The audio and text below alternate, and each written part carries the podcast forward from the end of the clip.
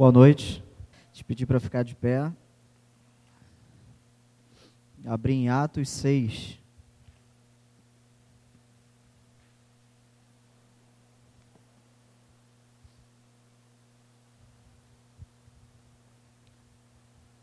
Atos 6, 8.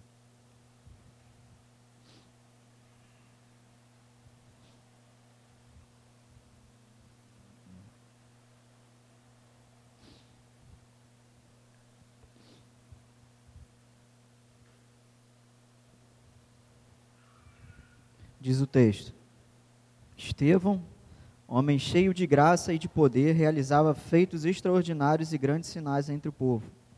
Levantaram-se, porém, alguns da chamada Sinagoga dos Libertos, dos Sireneus, dos Alexandrinos, da Sicília e da Ásia, e começaram a discutir com Estevão, mas não podiam resistir à sabedoria e ao espírito com que ele falava. Então subornaram alguns homens para que disserem, para que dissessem: nós o temos ouvido proferir palavras blasfemas contra Moisés e contra Deus. incitando o povo, os líderes religiosos e os escribas investiram contra ele, prenderam-no e levaram ao sinédrio. Então apresentaram falsas testemunhas que diziam: Este homem não para de proferir palavras contra este santo lugar e contra a lei, porque nós o temos ouvido dizer que esse Jesus o Nazareno destruirá esse lugar e mudará os costumes que Moisés nos deu. E, e todos os que estavam sentados no sinédrio, fixando os olhos nele, viram que o seu rosto era como de um anjo. Só até aí. Feche teus olhos. Senhor, nós te damos graças por esse dia, por essa oportunidade de estarmos aqui, esse momento tão especial e tão alegre às vezes viemos, viemos de uma semana cheia de, de outras coisas que tiram o nosso foco e aqui a gente pode, entre aspas, se reconectar contigo. Te agradecemos por esse espaço, pela tua palavra, pela oportunidade de ouvir a tua palavra. Pedimos que o Senhor fale conosco nessa noite e que saiamos daqui abençoados. Nós oramos em Cristo. Amém. Você pode se sentar. Eu quero pegar um gancho do que o presbítero Eduardo falou na semana passada. Ele falou sobre um tema polêmico, eu não quero falar propriamente sobre algum outro tema polêmico, mas no sentido de que o Eduardo iniciou e terminou com o texto de João, dizendo que os discípulos de Cristo seriam perseguidos e odiados por causa de Cristo. E eu fiquei pensando sobre isso, sobre é, o custo da verdade. O que seria o custo da verdade? E de cara veio na minha cabeça Estevão, né? Foi um personagem bíblico, o primeiro Marte cristão, alguém que pagou um preço alto. E eu fiquei pensando e fazendo algumas conexões para a gente pegar o fio da meada da semana passada. Uma coisa que a gente precisa estabelecer e que a gente precisa lembrar é que Paulo diz que nós somos embaixadores de Cristo. Eu já expliquei uma vez aqui, mas vou falar de novo. O embaixador naquele período não era meramente um representante de um reino, de um rei. Ele era eh, um oficial que tinha a responsabilidade de levar um mandato do rei a outro reino. Então tinha um rei A e um rei B, com seu reino A e seu reino B. E o rei A queria tomar aquele território do rei B. E ele iria invadir. Era costume, naquela época, o rei mandar antes um mensageiro, no caso um embaixador, que não era só um representante, mas ele era também um mensageiro. E ele levava um documento onde estava escrito o seguinte: é, Senhor Rei B, aqui é o rei A da terra tal, e o seu reino vai cair. Eu vou invadir, eu vou dominar, eu vou tomar essas terras para mim. O meu poderio é maior do que o seu, eu, a quantidade de armas que eu tenho é maior do que a sua, eu tenho mais soldados, eu tenho mais cavalos, eu tenho mais recursos, você é mais fraco do que eu. Então eu estou mandando esse documento para você ter a oportunidade de se render e em paz se entregar para que eu possa dominar. E caso a pessoa não aceite, o rei B não aceitasse isso, o rei A ia entrar e ia dizimar. Então era uma espécie de, de, de informativo, de documento que o embaixador levava, falando: olha, esse papel aqui está dizendo que o meu rei está vindo O meu rei está vindo e ele vai te destruir. Então renda-se ao meu rei. Exatamente isso que acontecia naquela época. Um pouco antes, né, até. Quando nós, quando Paulo fala que nós somos embaixadores de Cristo, é que nós temos um documento nas nossas mãos que a gente vai ao mundo e fala, olha, o reino desse mundo vai cair. O meu rei está vindo e ele vai acabar com o reino desse mundo. Renda-se ao meu rei. É o que um cristão deve fazer. Por isso somos embaixadores. Então, é, comissionados como pessoas, como seres que têm essa responsabilidade de representar o nosso rei, o nosso reino, e também levar esse mandato, nesse ultimato, nós temos então dessa forma é, aquilo que, ao contrário do que se diz, e até conversando com a pessoa, ela mencionou isso, mas não é propriamente disso que eu vou falar, mas sobre a ideia. Foi criada uma ideia, e, e infelizmente isso é muito predominante na, na classe dos estudantes, uma ideia de uma terminologia que diz algo chamado lugar de fala. O Eduardo falou sobre isso, só que sem dar muitas é, aprofundadas nisso. Criou-se uma, uma ideia de que nós, por causa de algumas restrições, nós não temos capacidade de falar sobre determinados assuntos. Alguns exemplos. Eu, como eu sou branco azedo, eu não posso falar sobre a questão dos negros, porque eu nunca sofri o que eles sofreram. Eu, como homem, eu não posso falar sobre assuntos pertinentes à violência contra a mulher, aborto, algumas outras coisas, porque eu sou homem, eu não entendo, eu não sei o que é ser uma mulher. E você pode até pensar, ah, isso é justo. Só que isso é usado como um, um neutralizador. Você começa a ser tolhido de expressar suas opiniões acerca de determinados assuntos, porque você não se enquadra naquele pré-requisito que as pessoas que inventaram isso não cumprem, é, inclusive para falar de assunto que elas mesmas falam. O que eu quero dizer com isso? Embaixadores de Cristo, é, munidos desse documento, nós temos todo lugar de fala, porque nós não falamos de nós mesmos, nós falamos acerca do nosso rei e das palavras do nosso rei. Quando a gente vai ao mundo falar sobre pecado, quando a gente vai ao mundo falar que homossexualismo é pecado, eu tenho lugar de fala, porque o meu lugar de fala é a palavra de Deus. É o que Deus diz sobre homossexualismo, por exemplo. Quando o presbítero Eduardo falou sobre aborto, ainda que ele seja homem, o lugar de fala dele é a palavra de Deus. Então eu só estou relembrando algo que ele falou e dando um pouco mais de foco nisso. Portanto, com a palavra e com essa responsabilidade, nós temos lugar de fala em todos os assuntos, desde que falemos da palavra de Deus. E nós temos essa responsabilidade também de assumirmos posturas. Agora, assumir postura é algo muito vago. Pessoas aí fora assumem posturas. Pessoas se levantam, por exemplo, como eu falei há pouco, pessoas se levantam para defender a causa gay. Ela assume uma postura, ela dá a cara a tapa e ela pega aquilo e, e, como o Eduardo também falou, ela usa aquilo como uma militância. Pessoas assumem posturas no mundo. Crentes ou não crentes assumem posturas, assumem riscos, assumem opiniões. É, mas isso aí se torna vago e se torna pequeno diante da ordem do nosso Deus. Porque cristãos, quando assumem uma postura, eles não assumem uma postura acerca de um assunto A ou B, acerca de a sua opinião, a sua visão política, o seu entendimento, a causa que seja. Não. Cristãos têm que assumir essa verdade como postura. A postura que o cristão tem que tomar, e aqui eu vou resumir tudo que eu falei, é uma postura que ela é permeada não de conceitos próprios, mas dos conceitos da palavra de Deus dos valores de Deus. Então, assumir uma postura, quando a gente ouve isso, o cristão tem que assumir uma postura diante da sociedade, a gente tem que dar resposta para as coisas. Sim, mas lembrando que isso tudo é, provém da palavra de Deus. Beleza, gente? São duas verdades. Nós temos que assumir uma postura, postura cheia de conceitos que não são nossos, mas são os conceitos da palavra de Deus, e nós é, temos que assumir esses riscos e também temos lugar de fala, usando essa terminologia.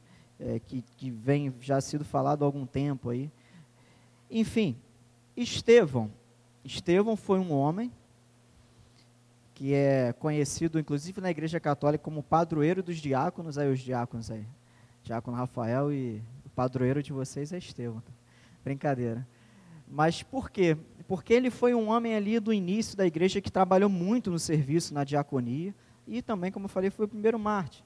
Estevão, ele tomou uma postura, ele tomou uma posição diante de uma realidade. A posição que ele tomou foi permeada dos conceitos de Deus, dos conceitos das Escrituras. Não foi algo próprio dele. E isso teve um custo. Então, é, o que eu quero trazer com vocês nessa noite é isso. Essa necessidade de se posicionar com os valores certos e o custo. Quero que você leia agora comigo a partir do capítulo 7. Nós lemos do 6, do 8 ao 15, e você vai reparar na tua Bíblia que quando o 7 entra não tem título, porque é uma continuação. Diz assim: Então o sumo sacerdote perguntou: Isso tudo é verdade? Isso tudo o quê? O que as pessoas estavam acusando Estevão. Estevão se posicionou e ele pregava no meio do povo, e um grupo de, de, de inimigos, digamos assim, né, de gregos, se reuniu contra Estevão. Eles pagaram para as pessoas falarem mentiras acerca de Estevão, para as autoridades judaicas, e disseram que Estevão estava blasfemando Moisés. Vocês sabem que Moisés é a figura máxima do judaísmo, claro, abaixo de Deus, assim, falando de homens, é a figura máxima do judeu. Qualquer judeu que você, encontrar hoje, você vai perguntar qual foi o maior judeu de todos os tempos. Ele vai falar Moshe, que é Moisés. Então o cara estava falando mal de Moisés e falando que Jesus, aí esse é quem Estevão seguia, iria destruir o templo e arrasar com tudo. Jesus falou mais ou menos isso, mas com outro sentido, você sabe. Então isso tudo que estavam falando de Estevão é o que o sumo sacerdote, o 01 lá, dos judeus perguntou: Isso tudo é verdade? Estevão respondeu. E aqui é legal, porque Estevão ele não fala nem que sim nem que não. Olha a resposta de Estevão. Irmãos e pais, ouvi. Estevão começa a dar um discurso. O Deus da glória apareceu a nosso pai Abraão, quando ele estava na Mesopotâmia, antes de habitar em Arã, e disse-lhe: Sai da tua terra e do meio dos teus parentes, e vai para a terra que eu te mostrarei. E ele saiu da terra dos cadeus e foi habitar em Arã. Depois que seu pai morreu, Deus o trouxe dali para esta terra em que agora habitais. E aqui não lhe deu herança, nem sequer o espaço de um pé, mas prometeu que lhe daria a terra como posse, e depois dele a sua descendência, quando ele ainda não tinha nenhum filho. Pois Deus afirmou que a descendência dele seria peregrina em terra alheia e que a, escra e que a escravizariam e maltratariam por quatrocentos anos. Mas eu punirei a nação que os tiver escravizado, disse Deus. Depois disso eles sairão e me cultuarão nesse lugar. E deu-lhe a aliança da circuncisão. Assim, Abraão gerou Isaque e o circuncidou ao oitavo dia. Isaque gerou a Jacó e Jacó gerou os doze patriarcas. Só até aqui. Qual foi a pergunta? Estevão, estão te acusando disso, disso, disso. Você está falando, blasfemando contra Moisés, contra o templo. Isso é verdade? E Estevão começam a fazer uma timeline das escrituras. Ele começa a contar a história do povo de Israel. Isso ele está respondendo para o sumo sacerdote, um, um, um, camarada que sabia isso aqui de cor e salteado. Vamos continuar. Eu parei no 8, né? 9. Os patriarcas, movidos por inveja, venderam José para o Egito, mas Deus estava com ele. Livrou-o de todas as tribulações e deu-lhe graça e sabedoria perante Faraó, rei do Egito, que o constituiu governador sobre o Egito e sobre toda a sua corte. Houve então fome e grande tribulação em todo o Egito e em Canaã, e nossos pais não achavam alimento. Mas tendo ouvido que no Egito havia trigo, Jacó enviou nossos pais para lá pela primeira vez.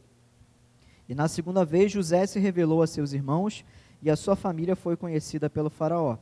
Então José mandou chamar seu pai Jacó e todos seus parentes, sessenta e cinco pessoas. E Jacó desceu ao Egito, onde morreu, ele e nossos pais, e foram transportados para Siquém, e colocados na sepultura que Abraão havia comprado por, cento, por certo preço em prata dos filhos de Amor em Siquém. Vamos parar de novo. Estevão está continuando, ele está contando a história do povo sequencialmente. Ele está, de fato, ensinando o padre a rezar a missa. Verso 17: Enquanto se aproximava o tempo da promessa que Deus fizera a Abraão, o povo crescia e se multiplicava no Egito. Até que se levantou ali outro rei que não conhecia José. Usando de astúcia contra o nosso povo, maltratou nossos pais, levando-os a abandonar seus filhos para que não vivessem. Naquela época, nasceu Moisés que era belo aos olhos de Deus e foi criado durante três meses na casa de seu pai. Depois de ser abandonado, a filha do faraó o recolheu e o criou como seu filho. Assim, Moisés foi instruído em toda a sabedoria dos egípcios e era poderoso em palavras e obras. Quando completou 40 anos, desejou visitar seus irmãos, os israelitas. E vendo um deles sofrer injustamente, defendeu e vigou o oprimido, matando o egípcio. Ele pensava que seus irmãos entenderiam que por meio dele Deus lhes daria liberdade, mas eles não entenderam. No dia seguinte, aproximou-se de alguns deles quando brigavam e quis pacificá-los, dizendo: Homens, sois irmãos, por que maltratais um ao outro? Mas o que feria ao seu próximo o empurrou, dizendo: Quem te, nome, quem te nomeou líder e juiz sobre nós? Por acaso queres matar-me, como ontem mataste o egípcio? Diante dessa palavra, Moisés fugiu e tornou-se peregrino na terra de Midian, onde gerou dois filhos. Passado mais quarenta anos, apareceu-lhe um anjo no deserto, no monte Sinai, numa chama de fogo e em uma sarça. Vendo isso, Moisés admirou-se com a visão e, aproximando-se para observar, ouviu a voz do Senhor. Eu sou o Deus de teus pais, o Deus de Abraão, de Isaque e de Jacó. Moisés ficou trêmulo e não ousou olhar. Então o Senhor lhe disse: Tira as sandálias dos pés, porque o lugar em que estás é terra santa. Vi com atenção a aflição do meu povo no Egito, ouvi os seus gemidos e desci para, para, para livrá-lo. Agora, pois, vem e eu te enviarei ao Egito. A este Moisés, a quem eles rejeitaram, dizendo: Quem te nomeou líder e juiz, Deus enviou como líder e libertador pela mão do anjo que lhe apareceu na sarça. Foi este que os conduziu para fora realizando feitos extraordinários e sinais na terra do Egito, no Mar Vermelho e no deserto por 40 anos. Este é o Moisés que disse aos israelitas: Deus vos levantará dentre vossos irmãos um profeta como eu. Este é o que esteve na congregação no deserto, com o anjo que lhe falava no monte Sinai, e com nossos pais, e que recebeu palavras vivas para transmiti-las a vós. Foi a ele que nossos pais não quiseram obedecer, pelo contrário, rejeitaram e, na verdade, desejaram voltar para o Egito, pedindo a Arão: Faze-nos deuses que possam ir à nossa frente, porque não sabemos o que aconteceu a esse Moisés que nos tirou da terra do Egito. Naqueles dias, eles fizeram um bezerro, ofereceram sacrifício ao ídolo e o festejaram como obra das suas mãos. Mas Deus se afastou deles e os entregou ao culto dos astros do céu como está escrito no livro, das, no livro dos profetas: Foi a mim que ofereceste sacrifícios e ofertas por, ofertas por 40 anos no deserto, ó casa de Israel. Antes carregaste o tabernáculo de Moloque e a estrela do deus Renfã, figuras que fizeste para adorá-las. Assim eu vos exilarei para além da Babilônia. O tabernáculo do testemunho estava entre nossos pais no deserto, como ordenara aquele que disse a Moisés que o fizeste segundo o modelo que tinha visto. Tendo-o recebido, nossos pais o levaram sob a direção de Josué, quando tomaram posse da terra das nações que Deus expulsou da presença de nossos pais até os dias de Davi. Este recebeu o favor da parte de Deus e pediu que lhe fosse concedido edificar uma habitação para o Deus de Jacó. Entretanto, foi Salomão quem construiu uma casa. Mas o Altíssimo não habita em templos feitos por mãos humanas, como diz o profeta. O céu é o meu trono, a terra e o estrado dos meus pés. Que, até, que, que casa edif, me edificareis, diz o Senhor, ou qual lugar do meu repouso? Não foi a minha mão que fez todas essas coisas? Homens teimosos, incircuncisos de coração e ouvido, vós sempre resistis ao Espírito Santo, como fizeram vossos pais, assim também fazeis. Que profeta vossos pais não perseguiram? Mataram até mesmo os que anteriormente anunciaram a vinda do justo do qual agora vos tornastes traidores e homicidas. Vós que recebestes a lei por meio de anjos, não aguardastes. Ouvindo isso, eles se enfureciam no coração e rangiam os dentes contra Estevão. Mas Estevão, cheio do Espírito Santo, com os olhos fixos no céu, viu a glória de Deus e Jesus em pé à direita de Deus. Massacrei vocês com essa leitura, né? mas foi necessário. Estevão, então, foi inquirido é verdade toda essa blasfêmia que você está falando? E olha o tamanho da resposta de Estevão. Ele está falando que o sumo sacerdote já está careca de saber, ele está contando a história do povo de Deus. Por que, que Estevão fez isso tudo? Porque Estevão, lá no final, no verso 51, falou: Vocês são pessoas teimosas, homens teimosos, incircuncisos. Olha, porque eles, vocês estão resistindo ao Espírito Santo, aos profetas, os seus pais mataram os profetas, vocês mataram o justo, ou seja, eles mataram Jesus, e desde muito tempo vocês estão resistindo, porque Estevão queria deixar bem claro o que eu falei no início. As minhas palavras, e usando essa, essa terminologia aí, o meu lugar de fala não é o que estão falando, o meu lugar de fala é as Escrituras. E Estevão é, vomita escritura após escritura como resposta. Isso corrobora o que eu falei no início. O que temos que carregar como respostas a serem dadas ao mundo é escritura. É escritura de ponta a ponta, de cabo a rabo. Foi o que Estevão fez. Se a tua Bíblia tiver concordância, vai ver que embaixo aqui tem uma tonelada de concordância. Porque cada coisa que ele fala, a, a concordância mostra o texto. Quando Moisés é pego pela princesa para ser criado. Quando Davi não quer fazer o templo e Deus não permite, está tudo com referência aqui. Estevão, então, ele conhecia a Escritura e ele falava da Escritura. E a Escritura era a voz de Estevão. Ele não tinha voz própria, era a Escritura. E no final ele, ele bate de frente com o sumo sacerdote com as outras autoridades. E qual é o resultado disso? Estevão morreu? Não, esse não é o primeiro resultado. Verso 54. Ouvindo isso, eles se enfureciam no coração e rangiam os dentes contra Estevão. Alguém aí, vocês que têm filho pequeno, eu não tenho, mas já vi. Às vezes, quando a criança é contrariada, aquela, ah", sabe, faz assim, né? Já viu isso? Já? A criança quer fazer alguma coisa e a criança é contrariada e faz aquilo. Então, nossos amigos aqui, os sumos sacerdotes, eles foram tão pegos, o soco de Estevão pegou tão na boca do estômago deles que eles ficaram com uma raiva, que eles rangiam os dentes de raiva, de raiva de Estevão. Essa aqui é a primeira consequência. O presbítero Eduardo falou que o cerco está se apertando. Isso é verdade. E hoje a gente já vive um tipo de segregação, eu não gosto dessa palavra, mas a gente já vive um tipo de segregação, no sentido de que hoje é, todos nós somos colocados no mesmo balde e jogados fora. Evangélico, é, para a maioria, nivela-se pelo nível de flor de lis, essa flor do campo, né? As pessoas estão, é, às vezes até algumas por falta de conhecimento, por é, ignorância, no sentido de não diferenciar, né? Que nem todo evangélico é aquilo, outras de maldade. Fala assim, tá vendo? Isso é o que vocês são. Vocês são isso, opressores, retrógrados, reacionários. Tá vendo essa religião que, que, que Freud explica que a repressão faz essas coisas. E as pessoas falam isso por maldade. Então nós já estamos sendo segregados no campo intelectual, no campo relacional. Ainda não estamos sofrendo violências físicas, né? Ou como o Eduardo também falou, de alguém vir aqui quebrar as janelas, não importa.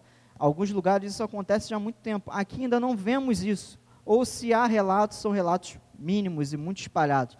Mas vivemos sim é, um, um, um período de preconceito, de segregação no campo intelectual. O evangélico jovem que entra na universidade hoje vai ser metralhado, vai ser achincalhado. E se ele não tiver uma estrutura bíblica e emocional boa, ele vai para o Beleléu. Essa é a primeira consequência, é o que a gente já vê hoje aqui. Quando a gente fala da palavra, e aqui eu quero também fazer um, um outro ponto. Lembra que eu falei no início?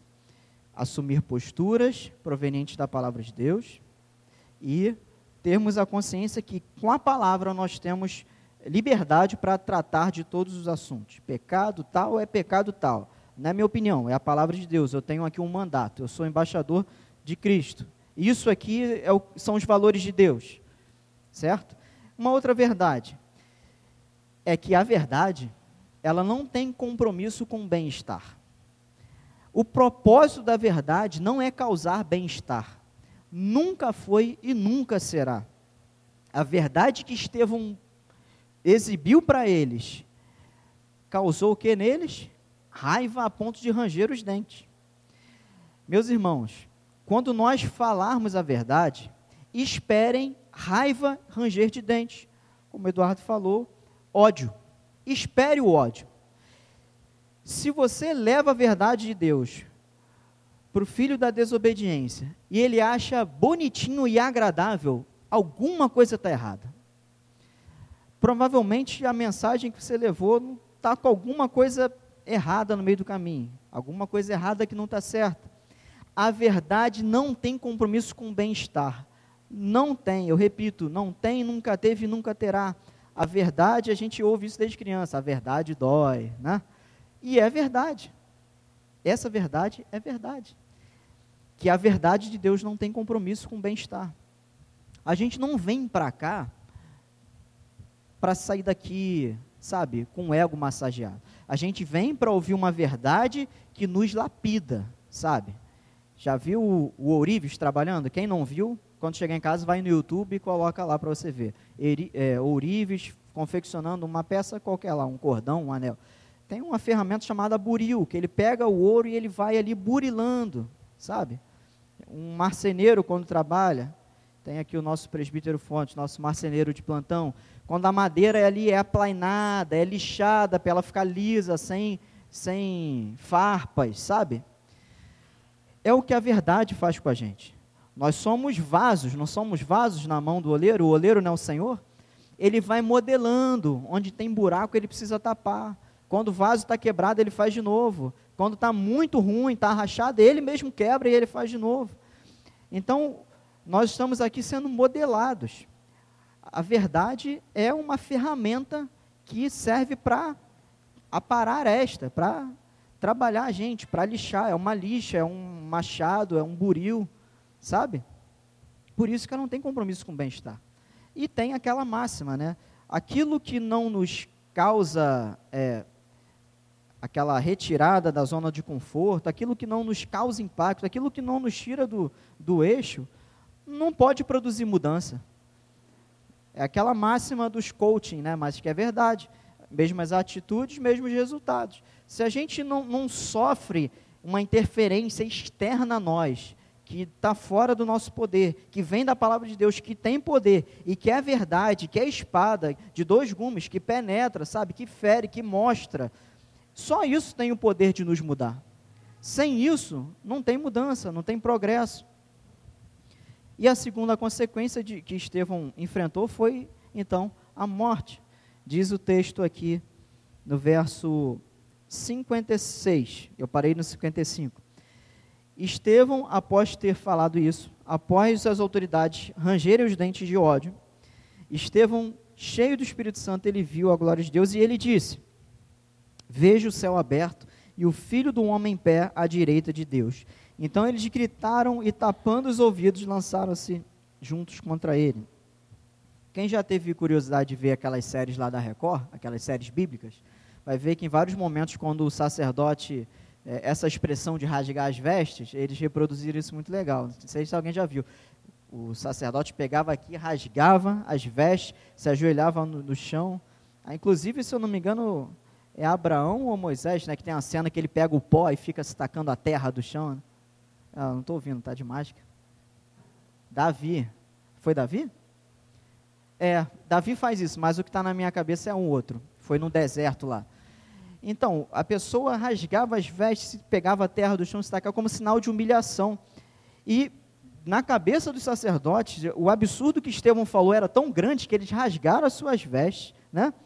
tapava os ouvidos, aqui o texto não fala isso propriamente, mas era um, um rito deles, faziam isso, e eles taparam os ouvidos como se, cara, você está falando uma asneira, e eles gritavam, né? Imagina Estevão falando, eles, ah, sabe, tamanho absurdo que eles estavam ouvindo, e empurrando-o para fora da cidade, o apedrejaram. E as testemunhas puseram as suas roupas aos pés de um jovem chamado quem? Saulo, alguém que você conhece. Enquanto o apedrejavam, Estevão orava: Senhor Jesus, recebe meu espírito. Estevão pagou o preço da verdade. O preço da verdade é ódio, perseguição, segregação, preconceito e N coisas. E Estevão chegou ao limite de pagar com a vida. O que, que eu quero trazer para vocês nessa noite? Dando uma recapitulada e, como eu falei, pegando o gancho do que o Eduardo falou, é tempo de nos posicionarmos. Alguma vez não foi tempo de, não, de nos posicionarmos? Não, sempre foi tempo de nos posicionar. Quando a gente fala isso é porque nós estamos, estamos caminhando por um fim que está muito óbvio. Tá? As coisas que estão acontecendo no mundo é, corroboram com a palavra que, sabe, o, o tempo está afindando e cada vez mais as coisas vão ficando difíceis. Sempre teve perseguição, sempre teve violência, sempre teve, mas isso é cíclico e cada vez é exponencial, é cada vez é mais, é mais intenso. Então, mais do que nunca nós temos que nos posicionar. E como eu falei, eu não quero trazer aqui algum tema, não, algum tema político, algum tema social, não, mas o fato que temos que ser embaixadores de Cristo mais do que nunca. É ir ao mundo levando o mandato do nosso Deus, assumindo os riscos. E tendo lugar de fala na palavra de Deus. Ah, mas você não pode falar disso porque você não sabe. Não, esses são os valores. E é claro, você tem que conhecer a palavra. Estevão conhecia. Veja o domínio de Estevão na hora que ele respondeu. Você precisa dominar a palavra, você precisa dominar as doutrinas, você precisa dominar os conceitos para você mostrar, olha, isso aqui são os valores. Se a gente existe hoje como uma sociedade desenvolvida, é porque esses valores foram as bases dessa construção moral, dessa construção é, econômica. São os valores que guiaram a, a humanidade são os valores judaico-cristãos. Né? É, não matarás. Se, se não houvesse essa palavra não matarás, a humanidade já teria sido extinta. Porque Deus fala que matar é errado. Embora o homem tenha esse instinto natural, muitos não têm. Então são os valores que, que, que, que saem da palavra que vão construindo as coisas. É você levar isso aqui fala, pô, mas isso aqui, é isso aqui. Quando eles rangerem os dentes de ódio olhando para você, você se manter firme, tendo a consciência que você fez o teu papel, que você não falou de si mesmo, você falou da palavra. E se um dia chegar ao ponto de sermos perseguidos fisicamente, é, um dia a gente chegou aqui e tinha um vidro quebrado, mas eu imagino que era coisa de bebum, né? era garrafa de cerveja, sido algum filho de Belial bêbado que tacou, mas um dia que a gente estiver aqui cultuando e entrar um, grupo, um grupinho aqui, né, daqueles que você já sabe, militantes e tal, e entrar aqui gritando, não se escandalizem. Isso é bom sinal. É bom sinal. É, é o resultado que se espera da verdade. Se o resultado não foi esse, está errado. A, a gente está dando uma maquiada na verdade. E essa é uma outra coisa importante. Eu quero caminhar para o fim. A verdade precisa ser dita na sua íntegra. A gente não precisa ceder ao medo, ou melhor, a gente não deve ceder ao medo, ceder, sabe, é, ao medo de desagradar, ao medo de perder a amizade, ao medo de perder as pessoas e comprometer a verdade. A verdade precisa ser dita. É claro que a gente não vai falar a verdade é, como se ela fosse uma faca que a gente está enfiando na pessoa, mas sabe, com jeito, com respeito, com sabedoria, a verdade é essa. E no final a pessoa, nossa, mas isso me ofende. Olha, eu tentei te falar com a forma mais respeitosa possível, mas isso é isso. É, eu não posso mudar. Isso é isso. Se isso te ofende, ótimo. É, o resultado é esse. Esses são os valores de Deus. Significa que você está vivendo uma vida é, com, com um padrão totalmente diferente do que Deus exige. E é justamente isso que você precisa mudar. Que se, a, se a gente falar algo que não demande mudança das pessoas, não tem propósito. Não podemos, é, com a expressão da, com, a, com perdão da expressão, não podemos é, amaciar a verdade, sabe? O que, que você acha disso como cristão? É, veja bem, é, é complicado, é difícil. É, vamos ver por esse prisma.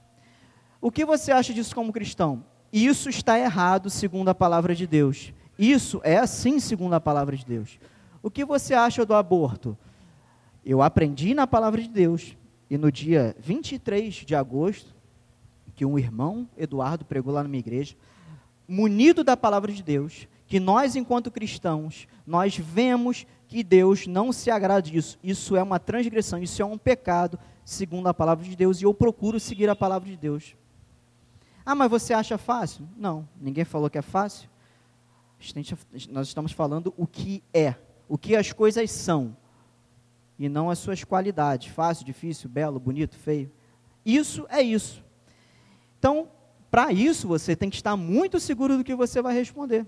Por isso que você precisa conhecer bem a palavra de Deus. E aí, você não é evangélico? E aí, que, que tu acha da flor de lis? Eu acho isso, isso, isso, isso, isso. E não o que, que você acha? Ah, é, olha, você tem que ver, porque aqui a gente precisa entender. Não, não. Nada de conversa mole. É sim ou não. Lembra que a palavra fala? Nós temos que ser de palavra sim, sim ou não, não preto no branco, preto no branco. As coisas têm que ser objetivas, diretas e claras, sabe? Claro que com sabedoria, mas eu estou falando no sentido do, do, da informação. A informação tem que ser clara. Isso é isso. O, o que Deus diz a respeito disso na sua palavra é isso. Custe o que custar. Eu já falei umas mil vezes, vou falar pela milésima primeiro. Lutero uma vez falou: a paz se possível, mas a verdade é a qualquer custo. Se pudermos ter paz, ótimo, mas se a paz comprometer a verdade, aí vamos para a guerra. A verdade a qualquer custo. Uma guerra que a, gente que, né, a gente não luta com as nossas armas, a gente luta com as armas de Deus e a gente sofre essas perseguições. Amém, gente? E ele fala aqui no verso 59, como eu já disse, Senhor, recebe meu espírito. Ele já estava desfalecendo, apedrejado. E pedra, gente, esses apedrejamentos dessa época se, eram pedras, pedras, sabe? Sei lá, nem tanto, né? Mas imagina, sei lá, metade dessa caixa aqui. As pessoas pegavam blocos de pedra, vinham e tacava na cabeça da pessoa, para matar, não era na uma pedrinha portuguesa que às vezes a gente vê aí voando na manifestação, não. Eram blocos de pedra. E não era na mão, no pé, era na cabeça, era para matar. O objetivo do apedrejamento era matar, não era infligir dor. A dor era só um, mais um glamour ali naquele rito de assassinato. Verso 60. Estevão ainda teve força e, pondo-se de joelhos, clamou em alta voz: Senhor, não lhes atribuas este pecado. Tendo dito isso, adormeceu e Saulo aprovou sua morte. Então, Estevão se posicionou o posicionamento é algo que temos que fazer. O presbítero Eduardo falou aqui que Deus não nos chamou para sermos militantes de causas. Isso é verdade. Preste atenção no que eu vou dizer para você não achar que eu estou contradizendo ele. Existe uma moeda, são dois lados. O nosso chamado, que inclusive no culto passado a gente terminou o culto cantando, o nosso chamado, a nossa vocação, o, o objetivo último para que fomos chamados é sermos discípulos de Cristo. Ponto. O outro lado da moeda é que também fomos chamados para ser sal da terra e luz do mundo. O, a luz, Jesus fala, ela não pode ser colocada debaixo da cama, senão não ilumina. Ela tem que ser colocada no beirado, no alqueire, para que possa iluminar. Cristãos foram chamados para ser discípulos de Cristo, mas também cristãos foram chamados para influenciar o mundo.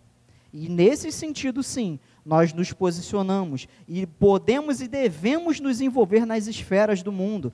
Quais são as esferas? Educação, artes, política, é, saúde, no caso do irmão aqui que é médico, bons profissionais da área tal, bons profissionais da área X, da área Y, da área Z. Cristãos têm que ser luz do mundo e sal da terra nas esferas que atuam no mundo. Nosso objetivo nossa, nossa prioridade é sermos discípulos de Cristo. E sermos também atuantes no mundo. Não sermos alienados do mundo, mas atuar. na faculdade, você ser um, um aluno excelente, um ótimo, dependendo da tua área, vamos supor, vai para a área científica, um ótimo pesquisador, né, com todo o apoio que o governo dá aos pesquisadores, né, um ótimo pesquisador, né, mas um cristão, influenciando o teu meio com os teus valores, igual o Estevão fez. Quando chegou aquela galera, e aí Estevão, é isso que tu está falando? Vou, vamos te levar lá para as autoridades. Estevão, não, mas não foi bem isso que eu falei, não. Quando vier a hora da pressão, foi isso que eu falei, porque diz Deus, as escrituras dizem isso, o que Deus pensa acerca disso, está escrito isso, isso, isso, isso. Até você chegar lá no final e pagar o preço. Vocês entenderam? Cristãos são cristãos, mas são cristãos barra alguma coisa, né? Cristão taxista, cristão médico, cristão professor, cristão empreendedor, cristão A, cristão B, cristão C, cristão. Todos nós somos. Então são esses dois lados da moeda. Devemos influenciar as esferas.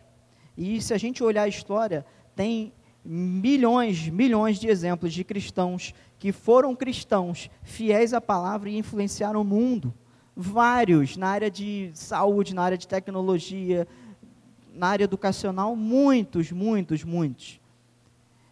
Então, esse é o nosso mandato. Nos posicionarmos com munidos de conceitos, não do que a gente acha, mas da palavra de Deus, tendo lugar de fala em qualquer assunto desse mundo, porque a palavra fala de todos os assuntos, alguns não de forma clara e objetiva, mas sempre dando é, o, o conceito da coisa. Devemos assumir o risco e estar dispostos a pagar o preço. Porque se não for para ser assim, eu fico